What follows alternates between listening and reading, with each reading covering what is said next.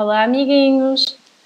Aqui estamos para mais um episódio de Gaspar e o Planeta Azul. Estamos quase a acabar.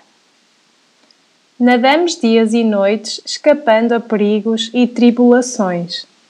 Já cansados, num belo dia de sol, chegamos à pequena entrada do rio que dava para o lago. Força, força! Estamos quase lá, em casa, a nossa casa. Ao sabor da corrente, entramos finalmente no lago. As plantas coloridas no fundo do lago, os nenúfares à superfície, não enganavam. Estávamos em casa.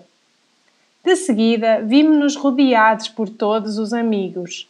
Lá estava o Sr. Damião e a Dona Berta, o professor Fortunato e os colegas da escola. Ah, claro, e o Matias e o Tobias.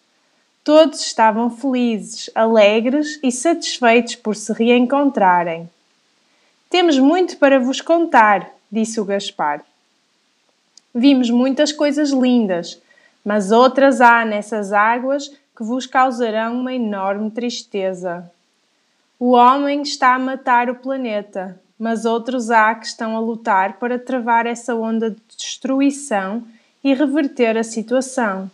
Esperamos que ainda seja possível. Aqui no lago vivemos no paraíso. Somos felizes.